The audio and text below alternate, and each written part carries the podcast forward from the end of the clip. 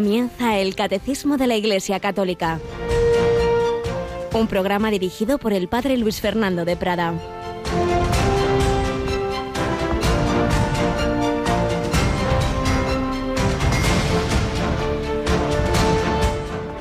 Padre, este es mi deseo, que los que me has dado estén conmigo donde yo estoy y contemplen mi gloria, la que me diste, porque me amabas antes de la fundación del mundo. Alabado San Jesús, María y José, muy buenos días en este jueves 2 de junio, segundo día de este mes del corazón de Jesús, vísperas de Pentecostés y con estas últimas palabras de Jesús en su oración sacerdotal al acabar la última cena, qué preciosidad lo que le estaba pidiendo al Padre para los apóstoles y para nosotros. Padre, este es mi deseo, que los que me has dado el Padre le había dado a sus compañeros, esos apóstoles, y a nosotros. Estén conmigo donde yo estoy y contemplen mi gloria, la que me diste, porque me amabas antes de la fundación del mundo.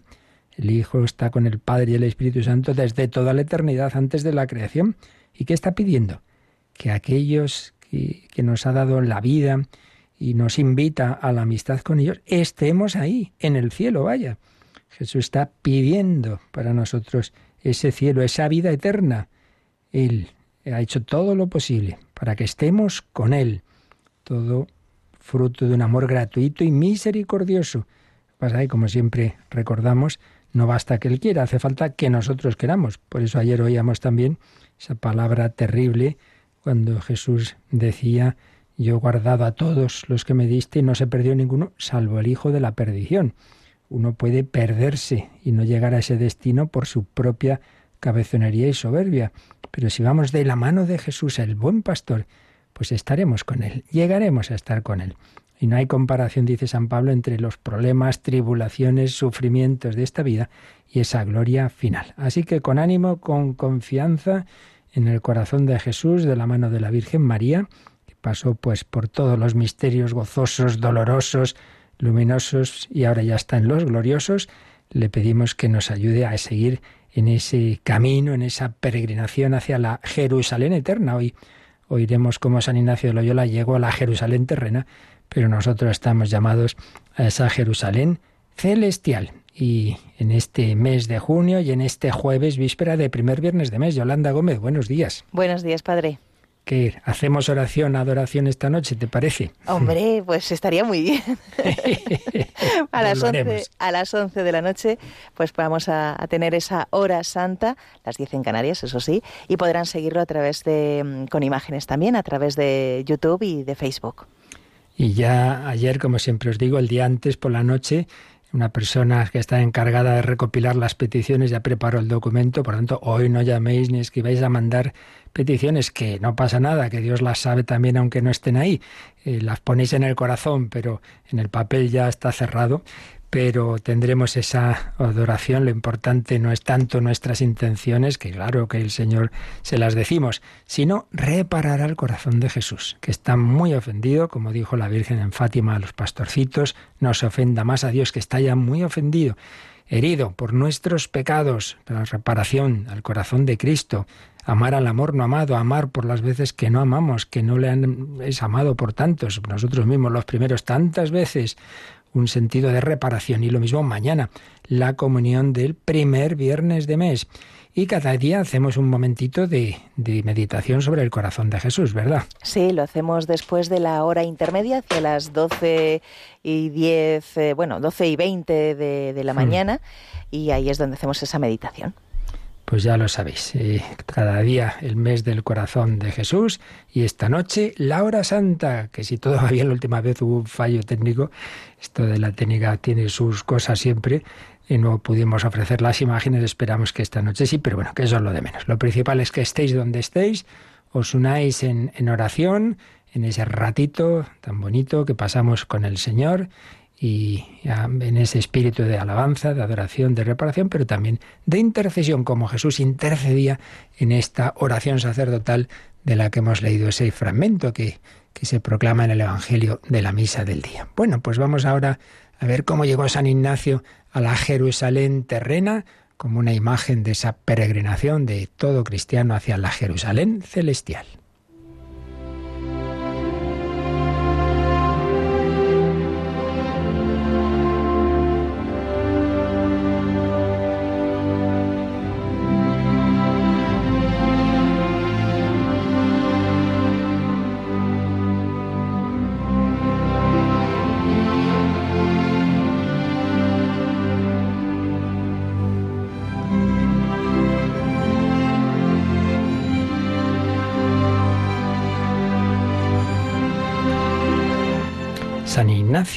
De Loyola, de la autobiografía. Nos habíamos quedado en que después de tantísimas dificultades y solo con la confianza en la providencia, que organizó todo para, sin medios, poder embarcarse camino de Jerusalén, por fin lo hizo, a pesar de que estaba muy, había justo esos días, había puesto malísimo, fue vomitando todo ese primer día, pero comenzó a sanar. Y lo último que leíamos era que en esa nave se hacían algunas suciedades y torpezas manifiestas, las cuales él reprendía con severidad, pues pecados contra la castidad y que San Ignacio reprendía. Y sigue diciendo, los españoles que allí iban le avisaban que no lo hiciese, que no se que no les dijera nada, porque trataban los de la nave de dejarlo en alguna isla. Este pesado, aquí, este santurrón que viene a fastidiarnos le dejamos ahí tirado. Entonces le decían que le avisaban que no lo hiciese, pero él a menudo era. Mas quiso nuestro Señor que llegaran presto a Chipre, a donde, dejada aquella nave, se fueron por tierra a otro puerto, que se dice Las Salinas, que estaba a diez leguas de allí, y entraron en otra nave, en la nave peregrina, en la cual tampoco metió para su mantenimiento más que la esperanza que llevaba en Dios como había hecho en la otra. Pues una vez más, ha confiado en Dios. Bueno, Dios ya me cuidará. Evidentemente esto es una llamada particular que él tenía, no es que todo el mundo tenga que hacer esto, pero muchas veces el Señor mueve a santos como San Ignacio, San Francisco de Asís, pues a ese, ese carisma de una total dependencia de la providencia sin tener ninguna seguridad. Y nos enseña así, que nos creamos lo que dice el Evangelio. Cuando Jesús habla de, de que Dios viste a las flores del campo muchísimo mejor que, que lo hacía el propio Salomón con todo, con todo su esplendor. Así que se mete en otra nave, sin otro mantenimiento que la esperanza que llevaba en Dios, como había hecho en la otra. En todo este tiempo se le aparecía muchas veces nuestro Señor el cual le daba mucha consolación y esfuerzo, mas parecíale que veía una cosa redonda y grande como si fuese de oro, y esto se le representaba después de partidos de Chipre. Llegaron a Jaffa y caminando para Jerusalén en sus asnillos, como se acostumbra, antes de llegar a Jerusalén dos millas, dijo un español noble, según parecía, llamado Diego Manes, con mucha devoción a todos los peregrinos, que, pues de ahí a poco, habían de llegar al lugar de donde se podría ver la santa ciudad, que sería bueno que todos se aparejasen en sus conciencias y que fuesen en silencio. Bueno, pues aquí vemos dos aspectos muy distintos. Uno, como el Señor a ese Íñigo al que había ido transformando desde aquella herida que le había dejado moribundo en Loyola, de ese largo proceso, el Señor le había ido transformando. Y después de ese su, su camino a Montserrat, aquella confesión general y aquellos mm, unos diez meses en Manresa, en esa vida de tan intensísima oración, realmente era un hombre nuevo, que ponía toda su confianza, como vemos, en el Señor. Bueno, pues es verdad que el Señor le regaló mucho ese hombre que tanto se le entregó con tanta generosidad, antes se le había entregado el propio Jesucristo y le daba pues, pues unas gracias especiales, unas comunicaciones y unas visiones, en lo que nunca hay que poner el acento, y, San Ignacio nunca lo puso. Uno no es más santo ni menos porque tenga o no tenga gracias especiales, sino porque vive de fe, esperanza y caridad, como estamos leyendo en, estos, en este relato que San Ignacio hacía. Él nunca pensaba que por esto fuera mejor o peor. Pero sí podemos aplicar de aquí que cuando uno hace todo de su parte, que no te preocupes, que Dios no se deja vencer en generosidad y que te dará, como dice aquí, mucho consuelo y fuerza. Si era difícil, pues todo lo que estaba viviendo era imposible sin una especial ayuda del Señor. Y el Señor, pues eso, no dejaba solo a este Íñigo que se había hecho peregrino de Cristo. Y luego, pues ya vemos que entre esos compañeros, pues había un buen espíritu, iban a llegar a Jerusalén y uno de ellos dijo, bueno, desde ahora vamos a ir en silencio, vamos a ir rezando, porque estamos a punto de ver la ciudad santa. Y en efecto, pareciendo bien a todos, lo que les había dicho ese hombre, se empezó cada uno a recoger. Y un poco antes de llegar al lugar donde se veía algo así como el Monte del Gozo en Santiago, desde ahí ya se ve eh, la catedral, ¿verdad? Pues algo así, antes de llegar al lugar donde ya se iba a ver Jerusalén, dice, se apearon de esas cabalgaduras que llevaban porque vieron a los frailes con la cruz que los estaban esperando esperaban esa peregrinación y salían los franciscanos, que como sabéis son los guardianes, la orden que, que la iglesia tiene allí siempre en Tierra Santa. Entonces ya les estaban esperando con la cruz un momento de emoción. Llega una peregrinación y salen los franciscanos. Y viendo la ciudad, viendo esa ciudad santa, viendo la ciudad, tuvo el peregrino, San Ignacio, una gran consolación y según los otros decían, fue universal en todos, con una alegría que no parecía natural, y la misma devoción sintió siempre en las visitaciones de los lugares santos. Qué maravilla la alegría que tuvo San Ignacio, la consolación que tuvo viendo esa ciudad. Él desde su conversión tuvo ilusión de ir a Tierra Santa, de de llegar a Jerusalén y todos los demás compañeros así lo vivieron. No era un viaje de turismo. Además, las condiciones de entonces no eran precisamente las, las de ahora. Y con qué alegría llegaron a ver Jerusalén. Y dice que todas las visitas que luego haría San Ignacio en esos lugares santos siempre tuvo una luz, un consuelo espiritual.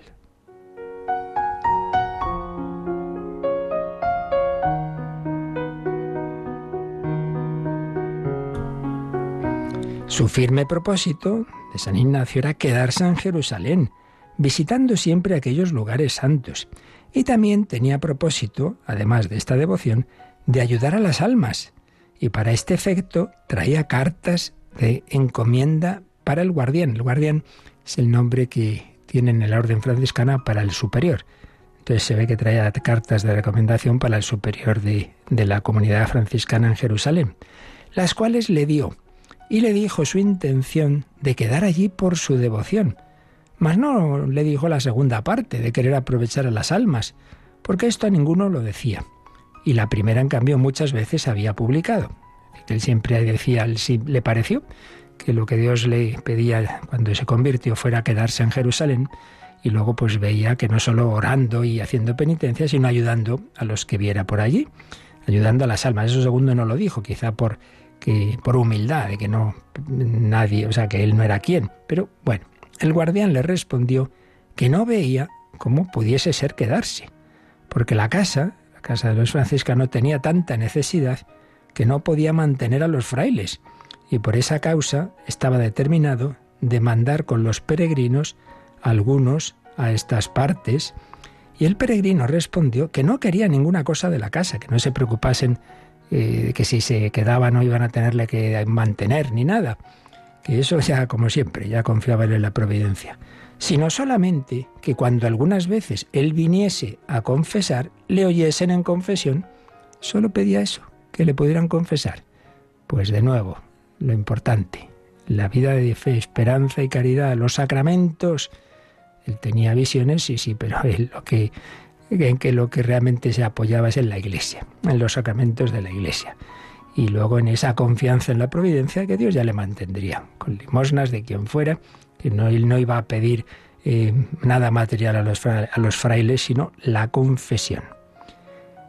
Y con esto el guardián le dijo que bueno, que de aquella manera podría ser, más que esperase hasta que viniese el provincial, el cual estaba en Belén.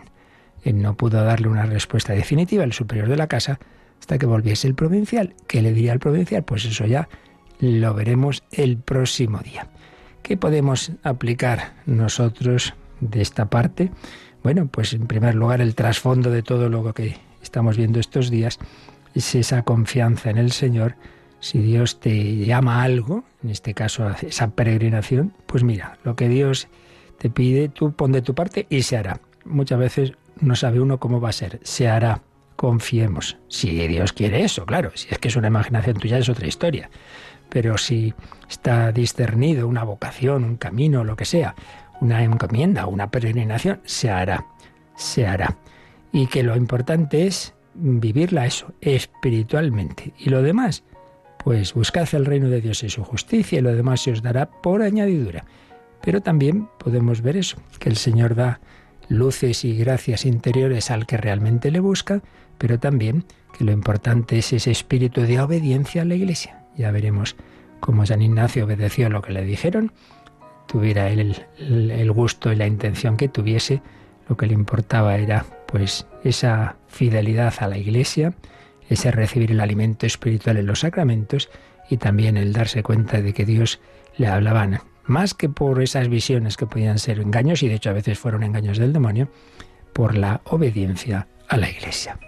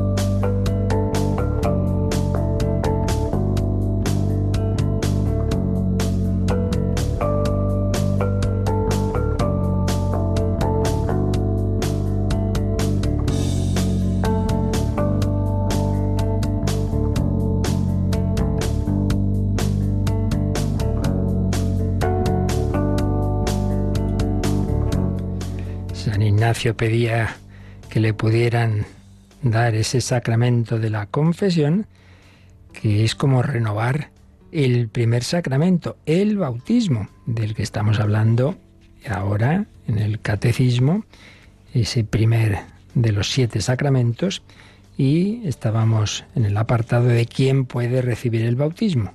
Hemos hablado un poco del bautismo de adultos, luego hablamos del bautismo de niños, y ahora estamos viendo en tres números la relación entre fe y bautismo, porque de suyo el orden lógico y teológico es, se anuncia eh, la buena noticia, el que cree en, ello, pues con ese don que Dios otorga y la respuesta suya, pues esa fe tiene una respuesta de fe y la fe le lleva, pues conforme al anuncio precisamente, a pedir el bautismo. Primero sería la fe y luego el bautismo. Pero ya veíamos también que eso no excluye de ninguna manera que cuando es un niño pequeño, esa fe, que siempre es previa, es la fe de la Iglesia y concreta y, hecha, hecha, muy concreta en sus padres o en sus padrinos o en otras personas que se comprometen a educar al niño en esa fe. Fe y bautismo. Y lo estábamos viendo en el número 1253 que vamos a releer antes de seguir con los siguientes. El bautismo es el sacramento de la fe, pero la fe tiene necesidad de la comunidad de creyentes. Solo en la fe de la Iglesia puede creer cada uno de los fieles. La fe que se requiere para el bautismo no es una fe perfecta y madura, sino un comienzo que está llamado a desarrollarse. Al catecúmeno o a su padrino se le pregunta, ¿qué pides a la Iglesia de Dios? Y él responde, la fe. Hay aquí pues una circularidad. No, no es precisamente un círculo vicioso, sino todo lo contrario, un círculo virtuoso. Hay un anuncio de personas que evangelizan, hay una respuesta de fe, al menos una fe mínima, suficiente para decir, bueno, ¿y pues yo qué tengo que hacer? Pues Jesús dijo que para entrar en esta comunidad de discípulos es bautizarse, pues yo pido el bautismo. Por eso dice al catecúmeno o a su padrino, si es un niño, entonces actúa el padrino, se le pregunta, ¿qué pides a la iglesia. Y él dice, la fe, pido la fe, pido la gracia. Claro, si pide la fe es porque algo de fe tiene. ¿Veis? Es ahí una, una circularidad. Pero no hay que pretender esto que dice aquí, la fe que se requiere para el bautismo no es una fe perfecta y madura, sino un comienzo, un comienzo que está llamado a desarrollarse. Y ojo, esto también es para la confirmación. Ya decíamos que, bueno, se nos metió hace años un poco la idea de como si la confirmación ya pidiera una madurez, una cosa. Hombre, que no, que sigue siendo un sacramento de iniciación. Los sacramentos de madurez que exigen una cierta madurez, que en esta vida nunca es total y absoluta, eso es el cielo. Pero bueno, los que sí que realmente ya piden una madurez mucho mayor son aquellos en los que uno es responsable de otros, concretamente el matrimonio y el orden sacerdotal. Ahí sí, ahí hace falta mucha más madurez, pero en cambio en los de iniciación, bautismo, confirmación, Eucaristía, pues basta eso, que uno sepa y de qué va la cosa y quiera crecer, quiera avanzar en ese camino. Y cuando es un niño pequeño, que obviamente no, no puede pensar ni decir nada de eso, pero que haya alguien que en efecto le va a educar en esa fe porque simplemente hacer el rito y luego no se le educa, pues no, eso no, la Iglesia no lo quiere. Es necesario siempre la fe, la fe de alguien que en la que va a ser educado ese niño. Pues es lo que nos decía el 1253. Pero aprovechamos para recordar, como lo hacía en, uno de los escritos que tiene eh, hoy es Monseñor José Rico Pavés, obispo, pero como teólogo escribió bastantes cosas sobre los sacramentos y sobre todo los de iniciación, bautismo, confirmación, Eucaristía. Y escribía que este tema de la relación entre la fe y el bautismo, la fe requerida para el bautismo, en realidad es una cuestión ya muy antigua, porque en otro contexto ya se planteó. ¿A qué nos referimos? Pues el tema del bautismo que habían conferido grupos heréticos, grupos que, se habían separado de la Iglesia. Y concretamente hubo una controversia en los primeros siglos eh, entre la tradición que había en Roma y la que había en África, la tradición romana y la tradición africana. ¿En qué sentido?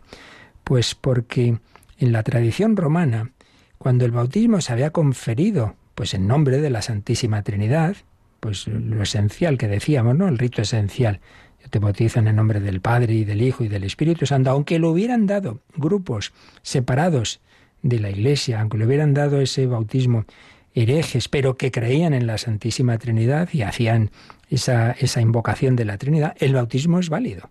No había que repetirlo. Y en cambio, en cambio, en la tradición africana pensaban, bueno, no todos, pero, pero era bastante habitual, que quienes habían dado el bautismo, si estaban separados, si habían, eran cismáticos o no creían alguna de las verdades de la Iglesia, entonces pensaban que el bautismo que conferían no era válido. Tenían esta expresión, quien no tiene el Espíritu Santo no puede comunicarlo. No, como estos están separados de la Iglesia, no tienen el Espíritu Santo, pues no pueden dar el Espíritu Santo en el bautismo. Claro, y ahí está ese error, que ya hemos hablado de que los sacramentos actúan porque Cristo se ha comprometido, lo que se llama la expresión ex opere operato, aunque el ministro esté en pecado, da igual, da igual a este, a este respecto. Entonces, esa duda, esa discusión entre la tradición romana y africana llegó al, al gran concilio ecuménico de Nicea, el año 325. Y entonces ahí vemos algo muy interesante, y es que se distinguió entre el bautismo que conferían los novacianos, y el que conferían los discípulos de Pablo de Samosata. A ver, sin entrar en cuestiones muy técnicas, la cuestión es la siguiente. Los novacianos, los cátaros, los puros, que eran, pues tenían eso, una rama como muy rigorista, que entre otras cosas eran los que decían que si uno en las persecuciones había claudicado y luego se arrepentía, que no se le debía dejar volver a la iglesia y bueno, cosas de estas, bueno, pues decía que si estos, los que tenían una actitud que, eh, de ruptura con la Iglesia, pero que tenían la fe, tenían la fe en la Santísima Trinidad, si luego se, se arrepentían y volvían a la Iglesia, que se les admitiera, y por supuesto no había que volverles a bautizar, ni tampoco, si habían sido ordenados presbíteros, tampoco volverles a ordenar, porque no, porque son sacramentos para una sola vez. Lo que decimos y diremos de que imprimen carácter. Por tanto, con estos, con los novacianos, no, no había que repetir esos sacramentos. Pero en cambio, con los discípulos de Pablo de Samosata sí. ¿Por qué? Porque estos no creían en la Trinidad. Entonces, claro, si no creían en la Trinidad, hacían un tipo de bautismo sin invocar a la Trinidad. Entonces no, entonces ese bautismo pues no era válido. Entonces en ese caso sí que había que repetir el bautismo. Por tanto, lo importante es que el que lo administra lo haga invocando al Dios Trino, en nombre de la Santísima Trinidad, eh, en, esa fe de la Iglesia, pero no el que esa persona viva bien o mal, o si en las demás cosas pues tenga errores, con tal de que haga el bautismo con la intención con que lo hace la Iglesia, invocando a la Santísima Trinidad, es suficiente para eh, la validez del bautismo. Bueno, pues vamos a seguir leyendo el número siguiente, Yolanda, el 1254. Nos hemos quedado antes hemos dicho esa afirmación de que la fe que se requiere para el bautismo no es una fe perfecta y madura, sino un comienzo que está llamado a desarrollarse. Bueno, pues esto lo va a proseguir la explicación de esta idea el número 1254. En todos los bautizados, niños o adultos, la fe debe crecer después del bautismo. Por eso la Iglesia celebra cada año en la vigilia pascual la renovación de las promesas del bautismo. La preparación al bautismo solo conduce al umbral de la vida nueva. El bautismo es la fuente de la vida nueva en Cristo, de la cual brota toda la vida cristiana. Bueno, pues esto es muy importante y muy práctico para todos nosotros. Como os decía antes, eh, no es tener o no tener fe, sino que la fe, como no deja de ser ante todo una confianza en Jesucristo, pues como pasa con la confianza entre las personas. Puedes tener ninguna, poca, mucha, muchísima, una gran amistad, cada vez vas conociendo más a esa persona, un matrimonio bien compenetrado, cada vez se quieren más, cada vez confían más. Bueno, pues de eso se trata con Dios nuestro Señor.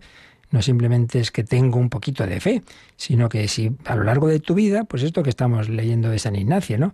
Pues se encuentra con Cristo en Loyola, pero según va pasando el tiempo y según va viendo las cosas que le ocurren y según va viendo que el Señor no le abandona y que se le comunica y que parece imposible que pueda llegar a Jesús y llega, y dice, pues, pues esto es verdad, esto, esto está aquí Jesucristo detrás, claro.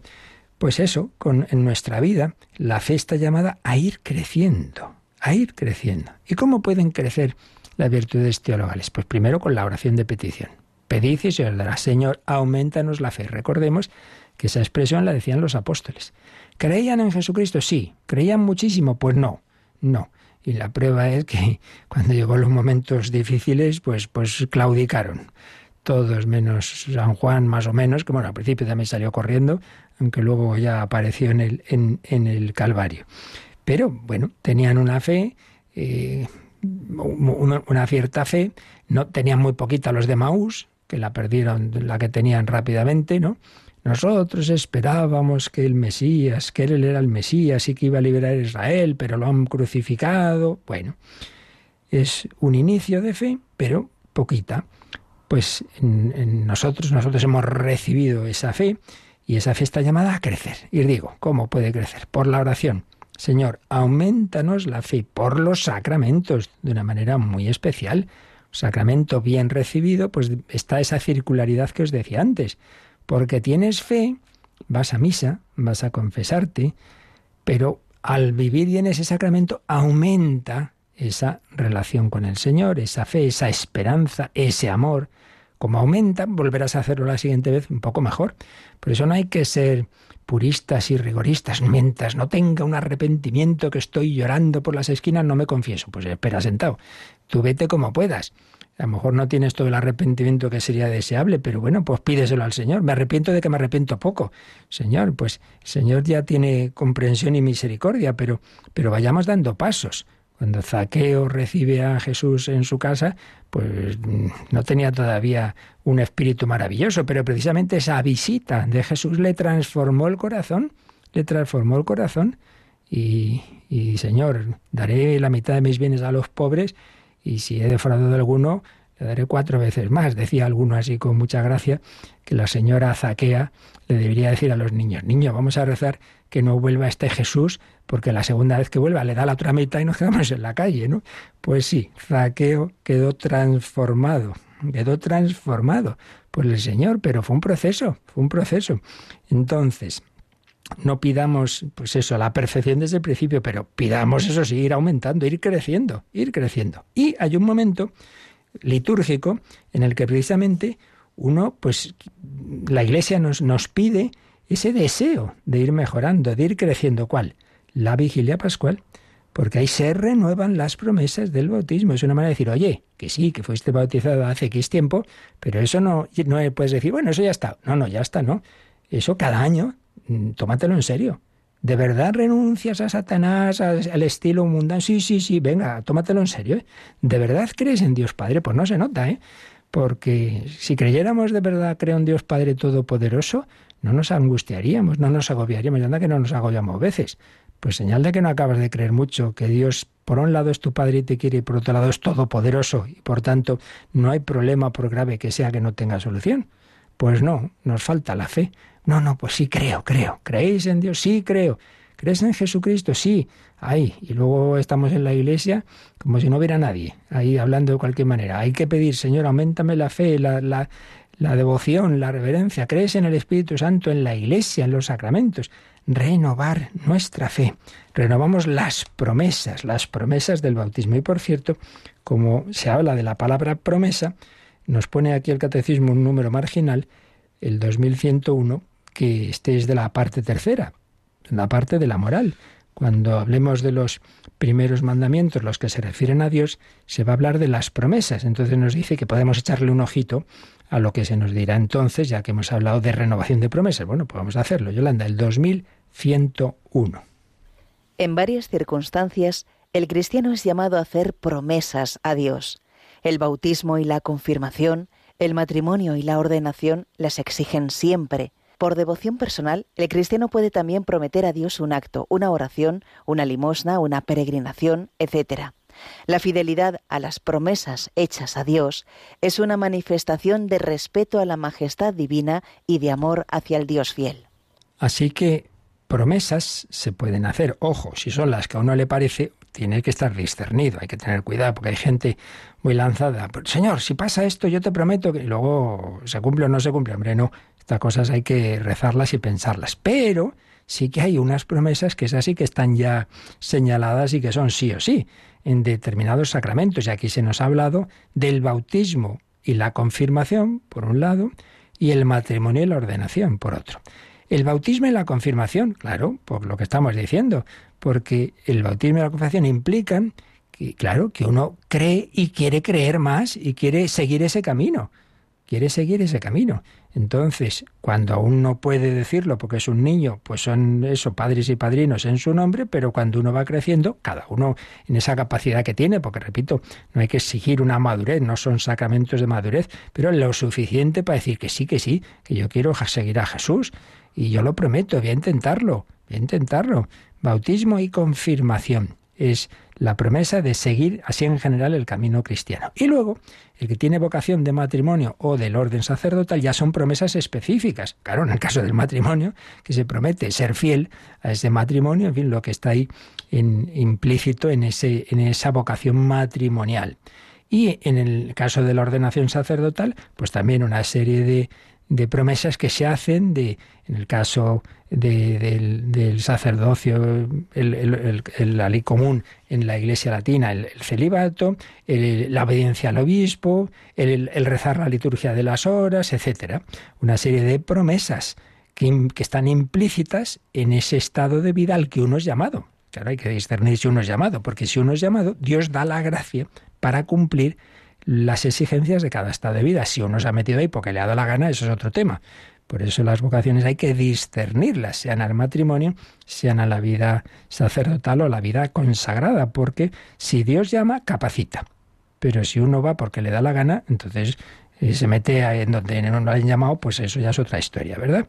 En cualquier caso, eh, en estos sacramentos, y concretamente en fe y bautismo, perdón, bautismo y confirmación, que es donde estamos ahora, implican esa promesa, esa fidelidad, ese deseo, pero sin pedir la perfección, sino cada año, cada año le decimos, sí Señor, yo voy a intentarlo, quiero renovar mi, mi, mi seguimiento hacia ti. Cada año eso de una manera oficial litúrgica en la celebración litúrgica más importante del año. Eso no quita que todos los días, todos los domingos, en cada comunión, pues uno también, Señor, ayúdame, que quiero seguirte más de cerca, vamos a seguir caminando. Señor, aumentame la fe, la esperanza, el amor hacia la vida eterna.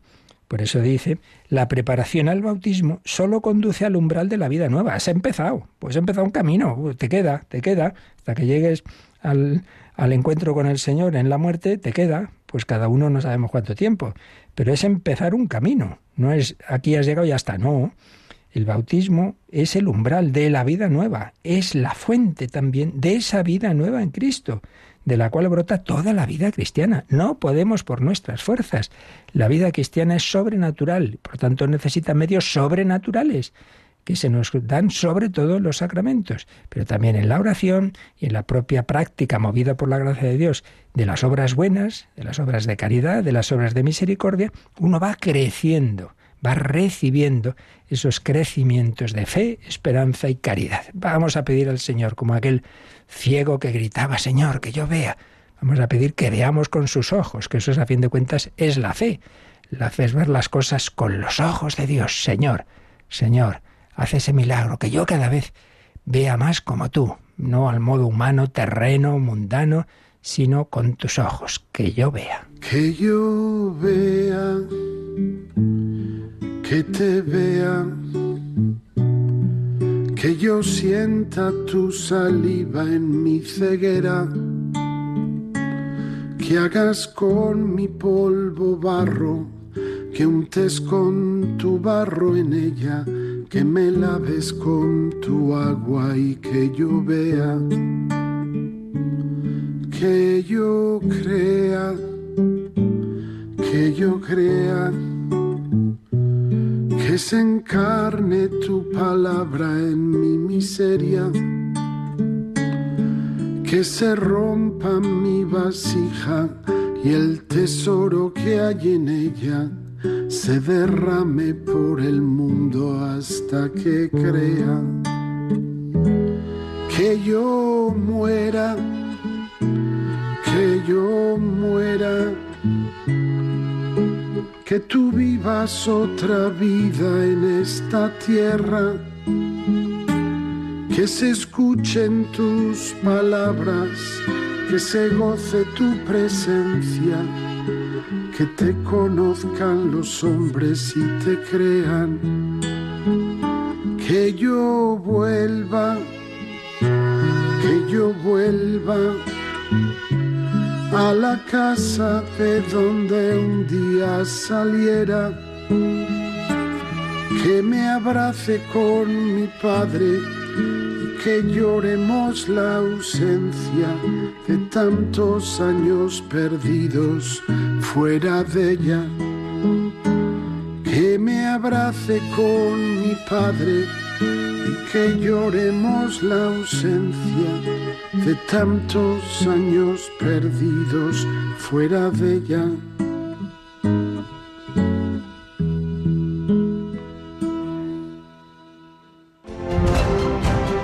Conoce la doctrina católica. Escucha el catecismo de 8 a 9 de la mañana, de 7 a 8 en Canarias. Y los sábados a la misma hora profundizamos en los temas tratados en el programa En torno al catecismo. Bien, pues ya como último número de este apartadito sobre la fe y el bautismo, el catecismo nos va a hablar de, de nuevo, va a volver al tema de los niños y el papel de, de los padrinos en esa, en esa ayuda a que vaya creciendo la fe en la que es bautizado ese niño. Leemos el número 1255. Para que la gracia bautismal pueda desarrollarse, es importante la ayuda de los padres.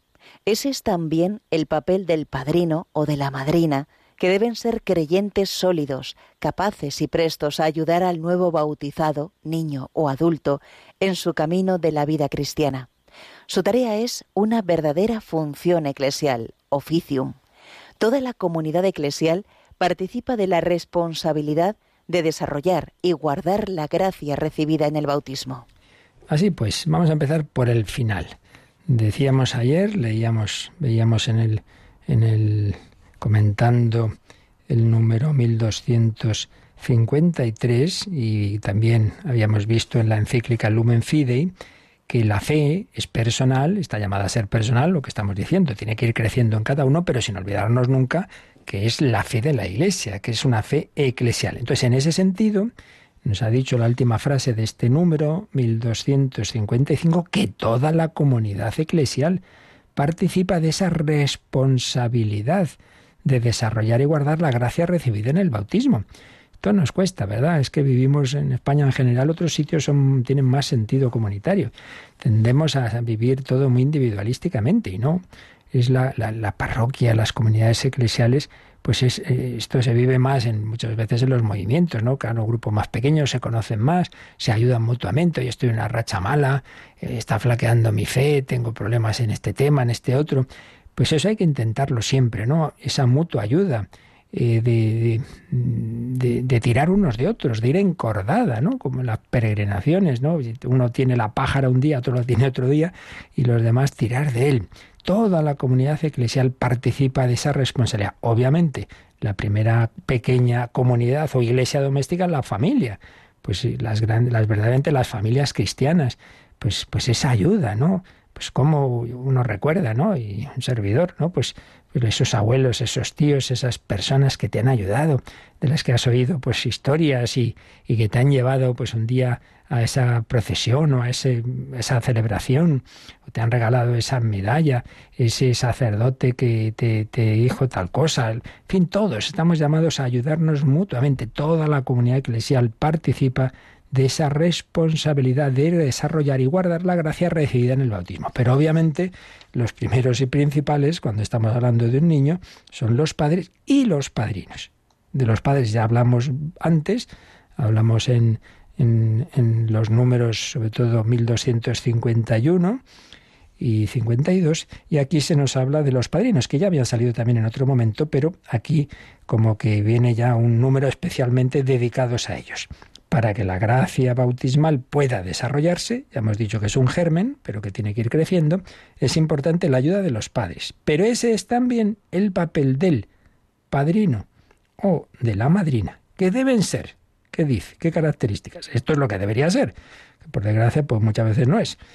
Deben ser creyentes sólidos, o sea, que de verdad se lo crean, capaces y prestos a ayudar al nuevo bautizado niño o adulto. Bueno, es verdad que estoy hablando de niños, pero también cuando uno se bautiza adulto, también, también tiene debe tener su padrino, que también le debe ayudar, claro. Eh, nuevo bautizado niño o adulto en su camino de vida cristiana. Entonces nos cita unos cánones del, del Código de Derecho Canónico, que ya leímos, pero que vamos a releer. Dice, en la medida de lo posible, a quien va a recibir el bautismo es el 872 eh, se le ha de dar un padrino, en la medida de lo posible, un padrino, cuya función es asistir en su iniciación cristiana al adulto que se bautiza. En el caso del adulto, pues asistirle en esos pasos que va dando hacia, hacia ese bautismo y después, claro.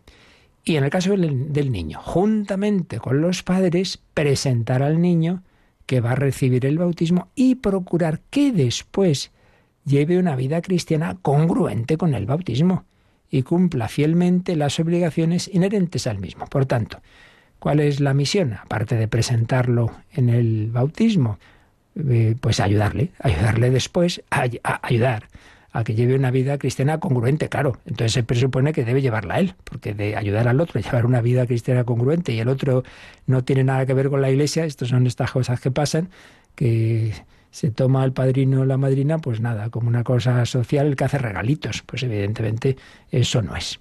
Ese es el código, el canon 872. El 873 dice que se tenga un solo padrino o una sola madrina o uno y una. O sea que sí que cabe un padrino y una madrina. Pero, pero puede ser solo uno. Entonces, o un solo padrino o una sola madrina. Bueno, y más importante, el 874 ya concreta más las condiciones. Esto como todo. Luego siempre nos llegan preguntas. Oiga, pero puede ser que tal el párroco ha dicho que no, a no sé qué, otro ha dicho que sí. Bueno, la norma general es luego siempre el pastor en cada circunstancia tiene que ver cómo las aplica. Y ahí ya, pues claro, eso hay que estar en, en cada situación concreta, ¿no? Por eso, sin conocer las circunstancias, eh, no podemos, yo en concreto, responder a, eso, a lo que, lo que tiene que ver cada pastor. Pero aquí se nos da estas normas generales. ¿Qué dicen?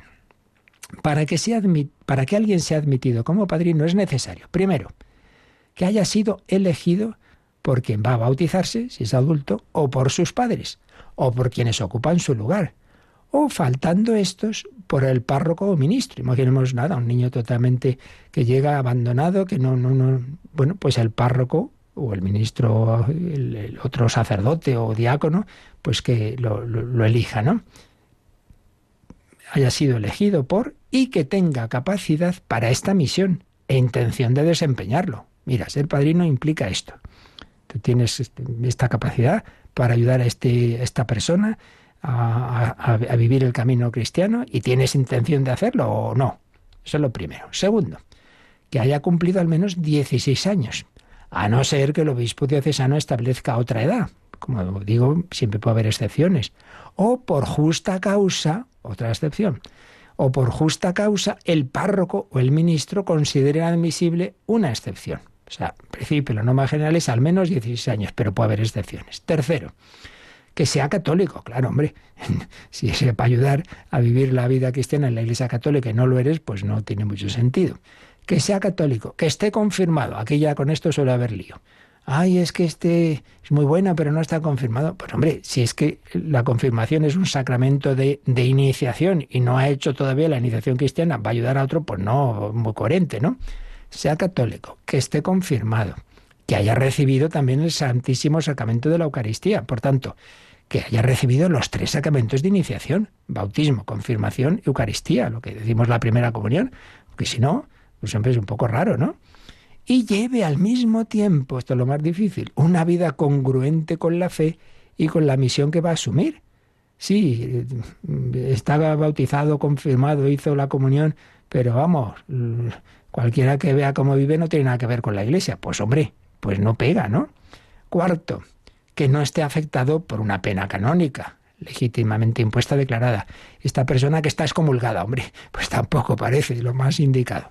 Y quinto, que no sea el padre o la madre de quien se ha de bautizar. Hombre, los padres ya son los padres. Se trata de alguien que ayude a los padres. Entonces no, no puede ser el padrino o madrina de, de bautismo los propios padres. Así que eh, esta es lo que se nos indica como esas características, como esas condiciones de los padrinos. Volvemos al, al catecismo, que sean creyentes sólidos, capaces y prestos a ayudar al nuevo bautizado, niño o adulto, en su camino de vida cristiana. Y todo en esa línea, en ese objetivo que decíamos, de que el bautismo es un inicio, pero hay que desarrollar esa, ese germen que se recibe, ¿verdad?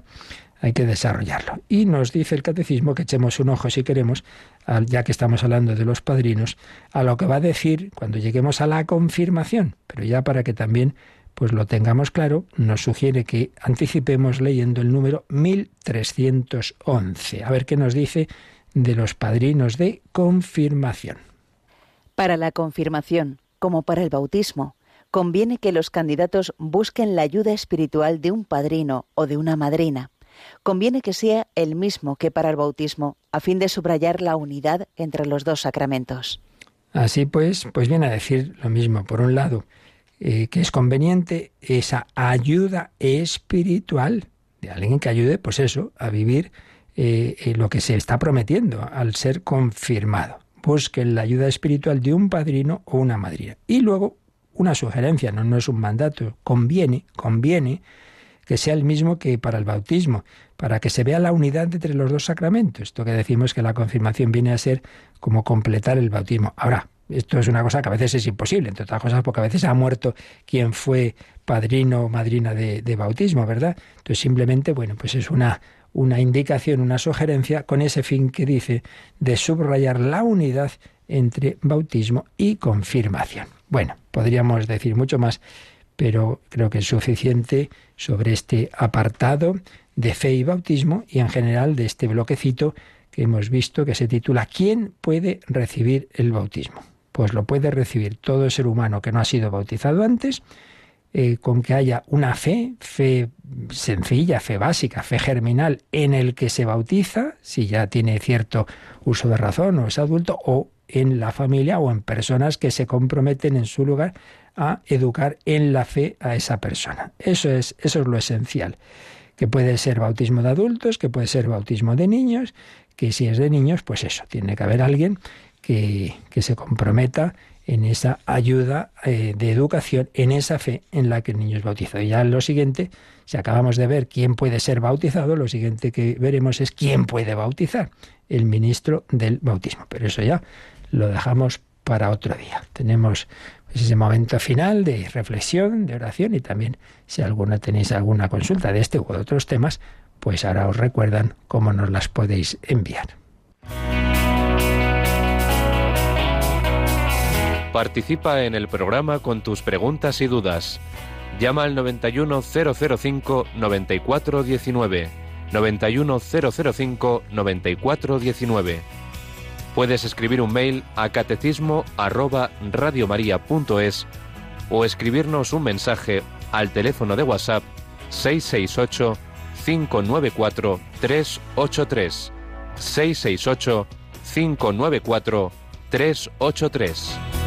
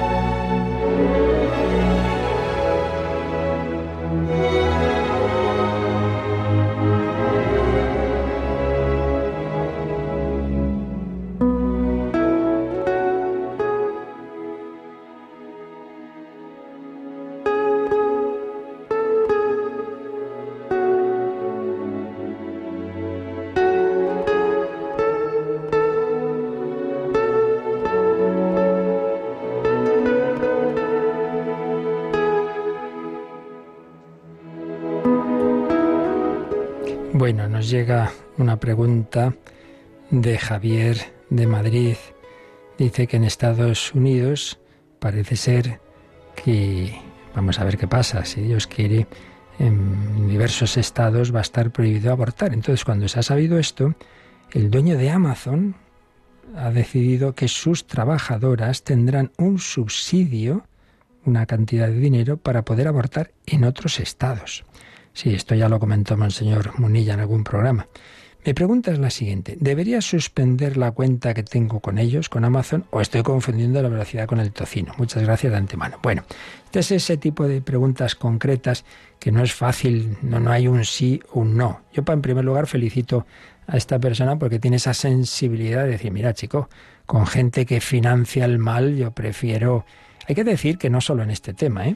Hay que decir que que en general, por lo que sabemos, es una compañía que no trata precisamente demasiado bien a sus trabajadores. Pero bueno, eso yo no puedo asegurarlo así. Es una cosa que mm, en muchos ámbitos personas que, han estado, que están ahí, pues te pueden decir. Pero bueno, eso vamos a dejarlo. Lo que sí es seguro es esto otro.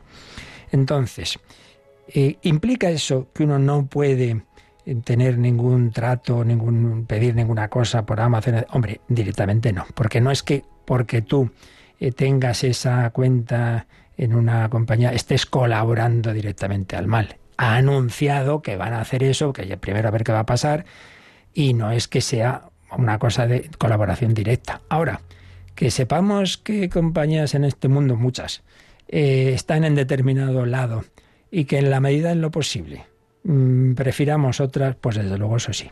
Y ya digo que no solo por este tema, ¿eh? también creo, seguramente habría temas de tipo social, de justicia social, que en las que uno debe siempre pensar bien dónde hace sus, compras, etcétera, etcétera. Es cierto. Pero tanto como para hoy mismo decir no se puede moralmente eh, tener ningún tipo de... Hombre, a mí me parece que no. Pero repito que estas son cuestiones que, que no hay una respuesta absoluta y, y, segura. Y luego, a ver, dice, buenos días, ayer creí entender que con el bautismo nos incorporamos a la misma Trinidad, al mismo misterio. Bueno, mm, sí, vamos a ver, no sé exactamente qué entiende por esto quien nos lo pregunta, pero ciertamente, si alguno me ama, mi Padre le amará, vendremos a él, haremos morada en él. Cuando decimos, eh, yo te bautizo en el nombre del Padre y del Hijo y del Espíritu Santo, no es una mera, mm, digamos, eh, consideración eh, jurídica, en el nombre de yo vengo, no, no, yo te consagro. En el nombre en la Biblia es a la persona. Yo te consagro al Padre, al Hijo, al Espíritu Santo. Claro, la Trinidad entra en ti y tú en Dios. Claro, eso es la vida cristiana, llevar una vida, la vida de Dios en nosotros, que es la gracia santificante, la vida de, de la Santísima Trinidad. Mi Padre le amará, vendremos a él, haremos morada en él. Entonces, ¿estamos unidos a la Santísima Trinidad por la gracia de Dios que recibimos el bautismo? Sí, Sí, sí, claro que sí. Ahora, que esa unión germinal, lo que hemos dicho hoy, no es un germen, está llamada a ir creciendo, lo que Santa Teresa llama las moradas, ¿no? Hay que ir avanzando, ir avanzando hasta llegar a contemplar a Dios cara a cara, que es el cielo. Pues ya definitivamente contemplar a Dios, Padre, Hijo y Espíritu Santo, pero ya sin los velos del, de la oscuridad de la fe. Pero aquí es verdad que la gracia ya es la comunión con la Trinidad. Claro, como en la Eucaristía la comunión es con ese Hijo de Dios, pero ya también incluso con su humanidad, cuerpo, sangre, alma y divinidad. Pero esto es lo grande del cristianismo, que no adoramos a un Dios lejano, sino que entramos en comunión con la Santísima Trinidad. Permaneced en mi amor. Eso es muy grande, ciertamente. Pues damos gracias al Señor y pedimos también la bendición de la Trinidad. La bendición de Dios Todopoderoso, Padre, Hijo y Espíritu Santo, descienda sobre vosotros. Alabado sea Jesucristo.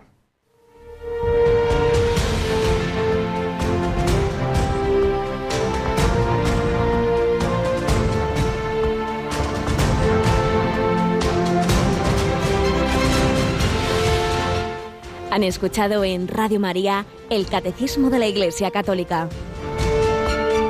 un programa dirigido por el Padre Luis Fernando de Prada.